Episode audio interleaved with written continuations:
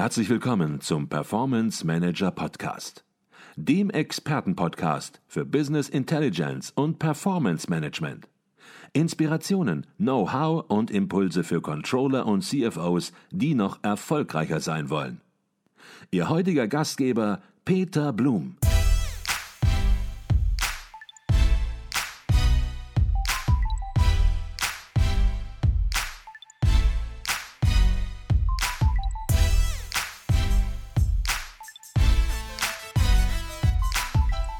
Herzlich willkommen im Performance Manager Podcast. Mein Name ist Peter Blum.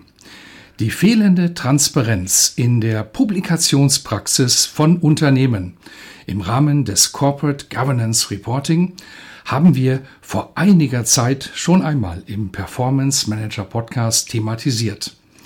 Das Corporate Governance Reporting wird aufgrund gestiegener Informationsbedürfnisse des Kapitalmarktes immer zentraler. Allerdings erschwert die uneinheitliche Umsetzung der Veröffentlichung von Corporate Governance Informationen es den unterschiedlichen Stakeholdergruppen erheblich, entscheidungsnützliche Informationen über die Qualität der Corporate Governance von Unternehmen zu erhalten. Dies belegt auch eine seit 2016 an der Universität Hamburg jährlich durchgeführte empirische Untersuchung zur Qualität des Corporate Governance Reporting der DAX 30 Unternehmen. Die aktuellen Ergebnisse für den Berichtszeitraum 2018 liegen nun ganz aktuell vor.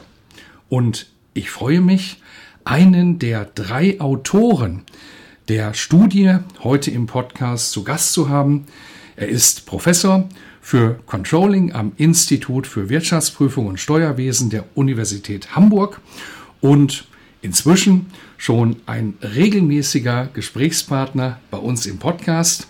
Freuen Sie sich auf einen Mann der klaren Worte. Herzlich willkommen bei uns im Podcast Professor Dr. Karl Christian Freidank. Ja, meine Damen und Herren, auch von meiner Seite äh, herzlich willkommen äh, zu unserer Diskussion über die Ergebnisse, muss ich sagen, des Corporate Governance Reporting. Ich freue mich sehr auf dieses äh, Gespräch. Und das Schöne ist, wir reden natürlich über die aktuelle Studie, über den Berichtszeitraum 2018, die jetzt erst erschienen ist, aber wir reden natürlich auch gleichzeitig über zwei Jahre zuvor und über die Veränderungen, die sich bei der Corporate Governance Reporting äh, der DAX-Unternehmen ergeben haben. Der Titel Ihrer Studie, Herr Professor Freidank, der lautet Qualität des Corporate Governance Reporting der DAX-Unternehmen. Ergebnisse einer empirischen Untersuchung für den Berichtszeitraum 2018. Welche Motivation steckt eigentlich für Sie hinter dieser Erhebung, die, wir haben das gerade gesagt, schon dreimal in Folge durchgeführt worden ist? Ähm, die Hauptmotivation ist ähm, herauszufinden, mit welcher Reporting-Qualität, mit welcher Berichterstattungsqualität börsennotierte Unternehmen ihre Stakeholdergruppen zur Corporate Governance, also zu dem Bereich Führung und Überwachung des Unternehmens versorgen. Ähm, da haben wir festgestellt, dass empirische Analysen mehr zum Jahresabschluss oder zum Lagebericht gemacht werden, aber nicht zu den wichtigen Informationen. Das sind auch größtenteils nicht finanzielle Informationen, äh, wie vor allen Dingen Vorstand und Aufsichtsrat das Unternehmen führen und überwachen. Mhm. Okay, damit haben Sie auch gleich schon das Stichwort geliefert. Äh, viele die unseren Podcast möglicherweise zu diesem Thema zum ersten Mal hören, die werden sich fragen, was ist Corporate Governance Reporting? Und vielleicht können Sie das nochmal in kurzen Stichworten zusammenzufassen, versuchen, damit wir da einen Einblick bekommen, worum geht es überhaupt? Es ist das äh, Reporting, das gesetzlich auch vorgeschriebene Reporting äh, durch ganz bestimmte gesetzliche Grundlagen, die im HGB verankert äh, sind. Vor allen Dingen die sogenannte Erklärung zur Unternehmensführung, in der nun Informationen an die Stakeholder geliefert werden müssen von börsennotierten Unternehmen zu den Bereichen Führung und Überwachung des Unternehmens. Mhm. Okay, das heißt, das Corporate Governance Reporting ist zum einen, Sie sagten das gerade gesetzlich vorgeschrieben und ist natürlich ein integraler Bestandteil des Management Reporting Systems im Unternehmen.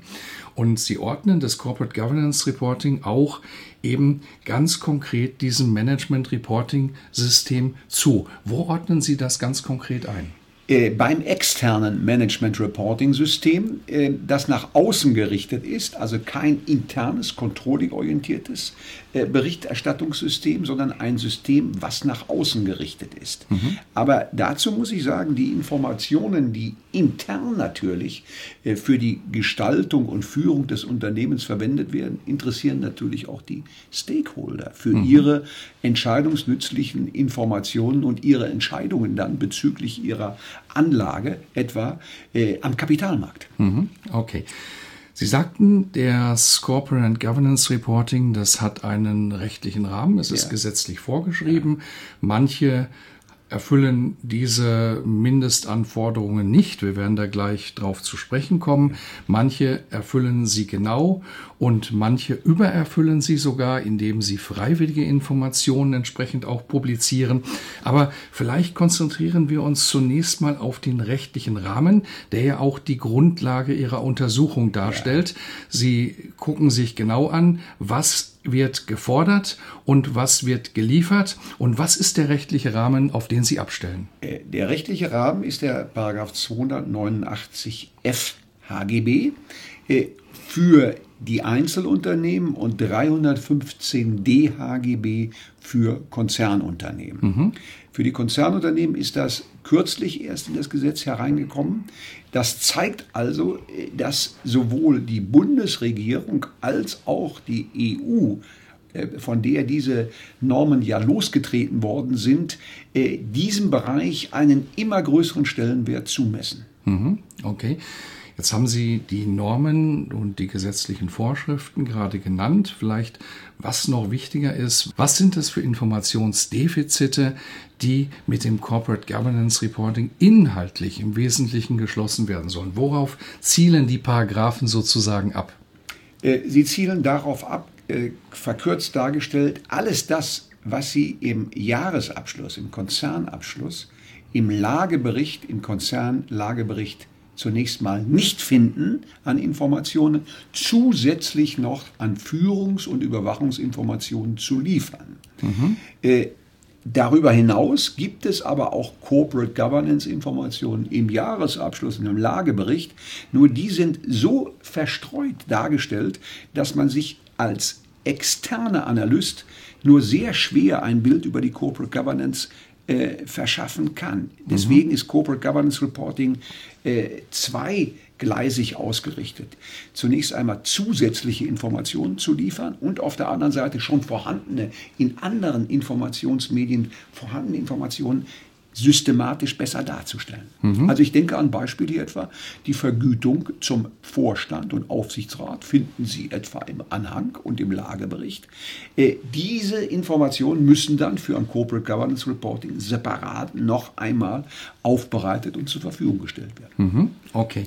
Jetzt gibt es natürlich bei den gesetzlichen Vorgaben zum Reporting auch ja, Veränderungen über die Jahre. Ja. Und bevor wir gleich in die Untersuchungsergebnisse einsteigen, sollten wir vielleicht hier auch zunächst nochmal darauf eingehen, welche Veränderungen gab es. Gab es wesentliche Veränderungen, wo Sie sagen, ja, die wirken sich aus, da kann man möglicherweise die Ergebnisse 2016 nicht mehr eins zu eins neben die Ergebnisse 2018 stellen? In der Tat, die gibt es und die sind natürlich wieder von der EU initiiert worden. Die Bundesregierung hat das alles ähm, nun umgesetzt und das sind Informationen, die sich in der nicht finanziellen Erklärung wiederfinden, die neuerdings von ganz spezifischen, äh, größenorientierten äh, Gesellschaften geliefert werden muss. Und ich möchte es verkürzt sagen, das ist in erster Linie die sogenannte Diversity Reporting, also Informationen über die Diversität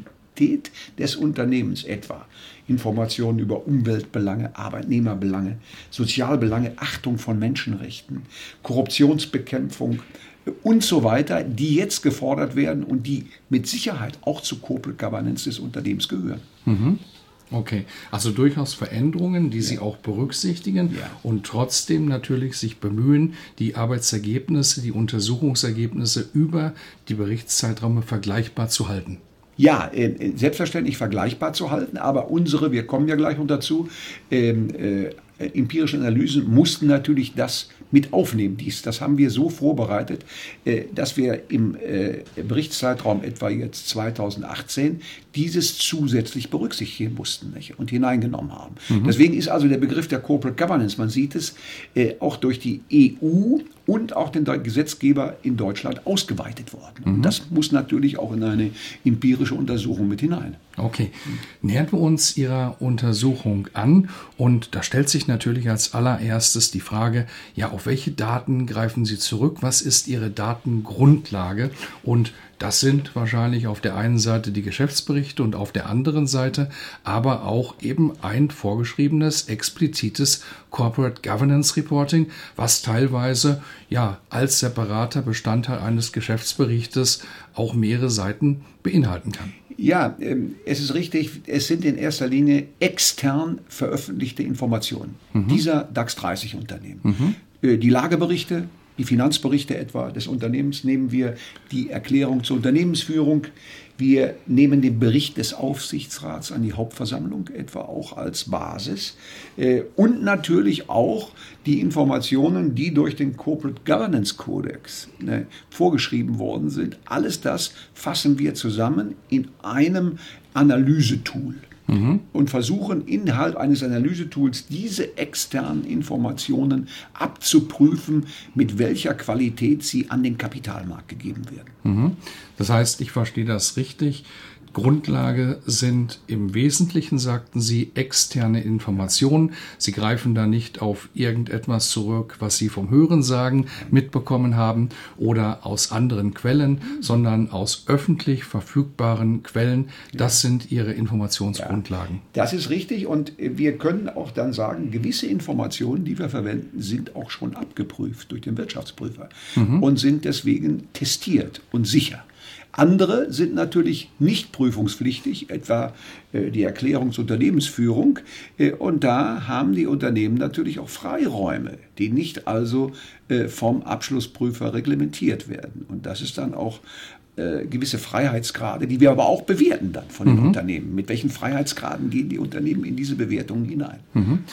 So wie jeder Geschäftsbericht anders aussieht, sieht auch jedes Corporate Governance Reporting nun anders aus. Und ich stelle mir vor, man steht hier einer ganzen Masse Informationen gegenüber, die auch in hohem Maße unstrukturiert vorliegen.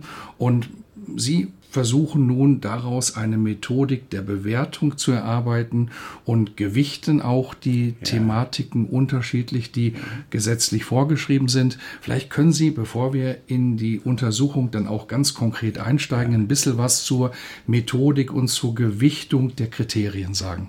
Also äh, empirische Basis ist ein von uns entwickeltes komplexes Scoring-Modell, also ein Bewertungsmodell mit Kennzahlen. Äh, in Gestalt einer Excel-Datei ist das aufgebaut. Mhm. Das ist auch im Internet verfügbar auf unserer Homepage. Interessierte können sich das angucken, das ist nicht veröffentlicht. Äh, und wir haben gesagt, sechs zentrale äh, Punkte der Corporate Governance wollen wir untersuchen, die auch durch den Corporate Governance Codex genannt werden. Mhm. Zu denen werden wir gleich noch kommen. Ähm, und wir haben zu diesen sechs Punkten 76 Fragen mhm. formuliert und ähm, gehen nun mit einem Analyseteam von Experten in diese uns vorliegenden Geschäftsberichte, Corporate Governance Informationen hinein und sehen, mit welcher Qualität diese 76 Fragen beantwortet worden sind mhm. von den Unternehmen. Ähm, und äh, die werden nun äh, nach Maßgabe, die Informationen nach Maßgabe des Erfüllungsgrades von Unternehmen äh, beurteilt. Also umfangreich, gut, mittel, Verweis auf andere Informationen oder äh, Fehlanzeige, nichts, mhm. nichts geleistet dazu. Mhm. Nicht?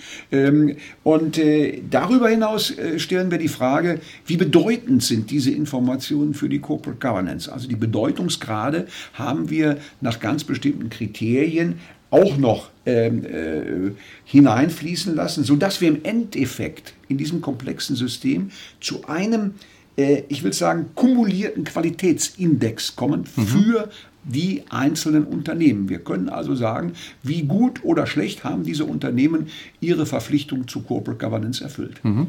Sie sagten, Sie stellen sich 76 Fragen und die Sie dann für sich in der Analyse mit einem Expertenteam äh, beantworten. Diese 76 Fragen zielen die ausschließlich auf die gesetzlichen Mindestanforderungen, die also vorgeschrieben sind, ab oder zielen die auch schon auf freiwillige Informationen ab, die man sozusagen als DAX-Unternehmen auch übererfüllen kann? Ja, selbstverständlich auch freiwillige Informationen, nicht? Äh, die wir als notwendig empfinden, über den gesetzlichen Rahmen hinaus Informationen an den Kapitalmarkt zu geben. Aber diese Freiheitsgrade lassen auch die gesetzlichen Vorschriften zu. Mhm. Also etwa das Corporate Governance Reporting nach 289 FHGB liegt, lässt auch freiwillige Informationen zu. Mhm. Okay. Diese 76 Fragen, habe ich verstanden, sortieren Sie in sechs große Unternehmensbereiche in Ihrer Untersuchung und wir gehen nachher ja auf jeden einzelnen Untersuchungsbereich konkret ein, weil es auch wichtig ist, die einzelnen Bereiche differenziert ja. durchzugehen und nicht nur alles pauschal mit einer Summe zu belegen, weil es eben auch in den unterschiedlichen Untersuchungsbereichen durchaus bei unterschiedlichen DAX-Unternehmen auch ganz unterschiedliche Ergebnisse gibt gibt. Vielleicht können Sie diese sechs großen Untersuchungsbereiche, die ja auch ähm, nicht von Ihnen erfunden worden sind, sondern eben im Corporate Governance Codex entsprechend auch festgehalten sind, vielleicht können Sie die kurz einmal überblickartig darstellen. Ja, das sind folgende Bereiche. Äh, die Aktionäre und die Hauptversammlung. Zweitens das Zusammenwirken von Vorstand und Aufsichtsrat. Mhm. Dann Informationen über den Vorstand. Informationen über den Aufsichtsrat, Informationen über die Rechnungslegung und Abschlussprüfung und schließlich über Transparenz und Berichterstattung allgemein des Unternehmens. Mhm. Okay. Das sind die sechs Bereiche, die wir äh, analysieren. Okay, und dann bin ich gespannt, wenn wir gleich in die einzelnen Bereiche reingehen und dann natürlich auch nochmal ganz konkret sagen, was damit gemeint ist, was da für unterschiedliche Ergebnisse in den einzelnen ja. Untersuchungsbereichen entsprechend auch herausgekommen ist. Fangen wir vielleicht mal ganz, ganz, ganz allgemein an. Ähm, es gibt ein Ergebnis, die Untersuchung liegt nun vor mit den Corporate Governance Reports für das Jahr 2018 der DAX 30 Unternehmen. Und wenn Sie einfach mal ins Gesamtergebnis reingehen, dann gibt es, wie das bei einem Ranking ist von 30 Unternehmen, natürlich Gewinner und es gibt Verlierer. Und wir fangen natürlich bei den Gewinnern an. Was sind die großen Gewinner sozusagen in diesem Jahr? Also die ersten drei Plätze werden in diesem Jahr von der Daimler AG, von der Siemens AG und von der Infineon AG belegt. Die mhm. liegen relativ gering beieinander in der Qualität mhm. des Corporate Governance Code. Und das sind also die drei führenden Unternehmen äh, aus unserer Sicht, äh, im Hinblick auf die Qualität, Qualitätserfüllung des Corporate Governance Reporting. Mhm. Das heißt, ich verstehe das richtig, wenn Sie diesen drei Unternehmen, und es gibt natürlich noch weitere, die auch dann ja. sehr dicht folgen, aber wenn Sie diesen drei Unternehmen eine Schulnote geben würden, dann würde die schon so ein wenig in Richtung einer ja, Eins gehen. Eine Eins gehen, ja, das ist schon ähm, vorbildlich, kann man sagen. Vorbildlich okay. äh, im Bereich äh, muss man ja auch sagen, der Organisation äh, des Corporate Governance Reporting und der Zusammentragung der Informationen. Nicht? Okay. Dann ist natürlich auch interessant, ähm, welche Unternehmen sich im Vergleich zu den Vorjahren am stärksten verbessert haben. Es gibt natürlich im DAX 30 auch immer einen gewissen Wechsel und es sind in diesem Jahr auch zwei neue Unternehmen in ja. die DAX 30 gekommen. Die muss man möglicherweise auch erstmal außen vornehmen. Die haben auch nicht ganz so toll abgeschnitten. Das hängt vielleicht auch damit zusammen, dass da noch ein bisschen ja, Gewöhnung an das neue Umfeld entsprechend erfolgen muss. Aber es gibt natürlich auch Unternehmen, die über den gesamten Berichtszeitraum seit 2016 schon in der Untersuchung sind und bei denen Verbesserungen aufgetreten sind. Und das ist ja auch ihre Motivation, ja, Verbesserungen zu erreichen. Und was sind das für Unternehmen, die sich in diesem Jahr positiv abheben, weil sie sich so stark verbessert haben? Also ganz interessant war, wie sich die RWE AG verbessert hat. Sie war mal letzter Platz 30 und hat sich 2018 auf Platz 5 verbessert. Äh, dazu muss man was sagen. Wenn man natürlich sieht, wie sich dieses Unternehmen in den letzten, sagen wir mal, Monaten auch engagiert hat, die Nachhaltigkeitspolitik zu verbessern, aus den naheliegenden Gründen auch, äh, ist es eigentlich klar, dass dann auch das Corporate Governance Reporting optimiert worden ist. Mhm. Also man sieht in diesem Unternehmen, die Informationspolitik ist äh, als Defizitbereich identifiziert worden und mhm. man hat etwas dran gemacht. Mhm. Man hat die Qualität der Informationen nach außen verbessert. Mhm. Das scheint offensichtlich in diesem Unternehmen eine ganz wichtige Strategie zu sein. Mhm. Ich denke nun an die Stichworte Hambacher Forst, Braunkohlenförderung und die große Diskussion, äh, dass dieses Unternehmen mit historischen Energien arbeitet. Mhm. Das spiegelt sich hier eigentlich wieder. Und Sie sagten auch in einem unserer letzten Podcast-Gespräche, dass Sie auch schon mal einen Anruf bekommen haben.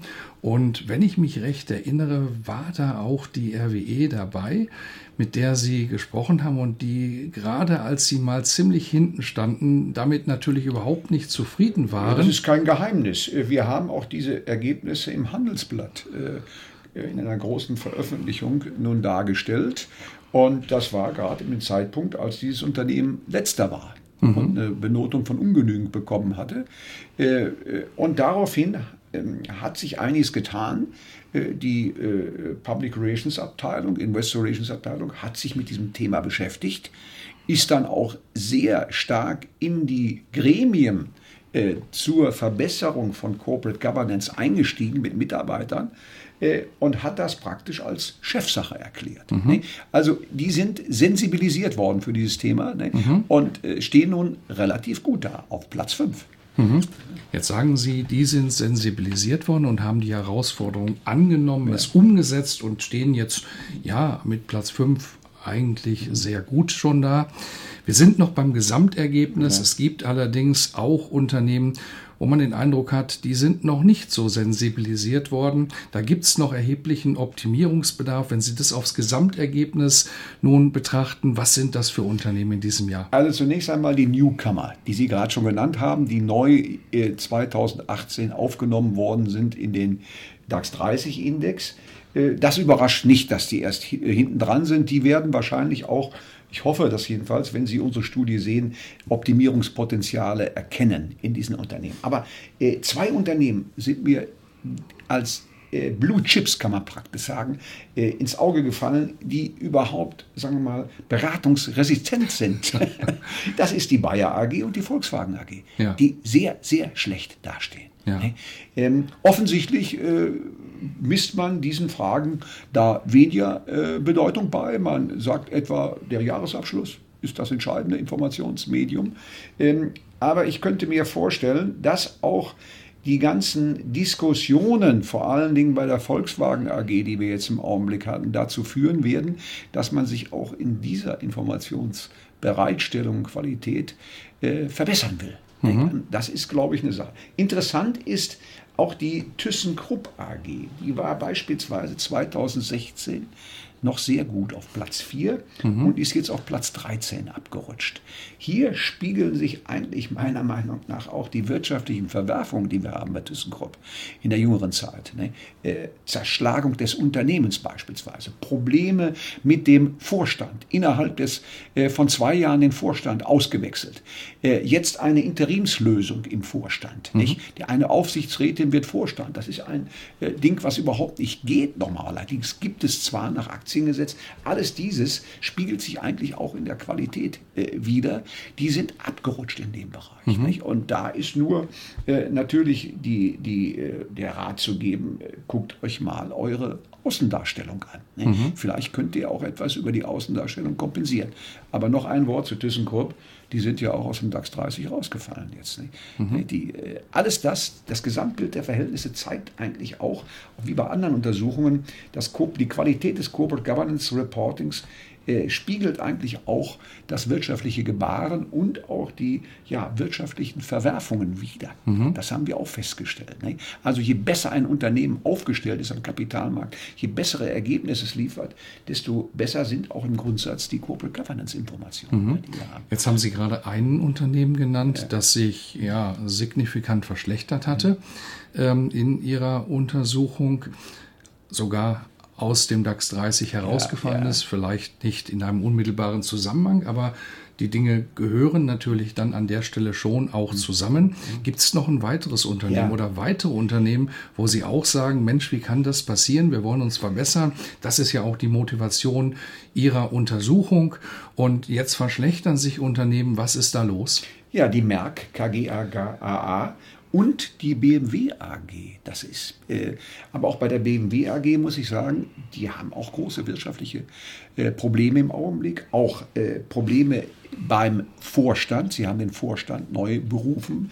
Alles das äh, zeigt sich eigentlich auch im Corporate Governance Reporting. Mhm. Auch da äh, der äh, Hinweis von uns, an der Außendarstellung arbeiten. Mhm. Äh, das ist interessant, dass dieses Blue-Chip-Unternehmen BMW AG, aber ähnlich wie der Volkswagen AG, die permanent schlecht waren, aber auch jetzt äh, sich nach unten entwickelt hat. Und äh, wie zu hören ist, die äh, nachlassende Konjunktur trifft in erster Linie den Automobilbereich. Nicht? Und alles das sehen Sie jetzt auch schon äh, in der Qualität des Corporate Governance Reporting. Nicht? Das mhm. ist hochinteressant, dass da. Äh, ich darf dazu sagen, wir versuchen gerade mit Hilfe einer Korrelationsanalyse diese Zusammenhänge auch herauszuarbeiten. Mhm. Es wird eine Folgeveröffentlichung äh, sein. Okay. Mhm.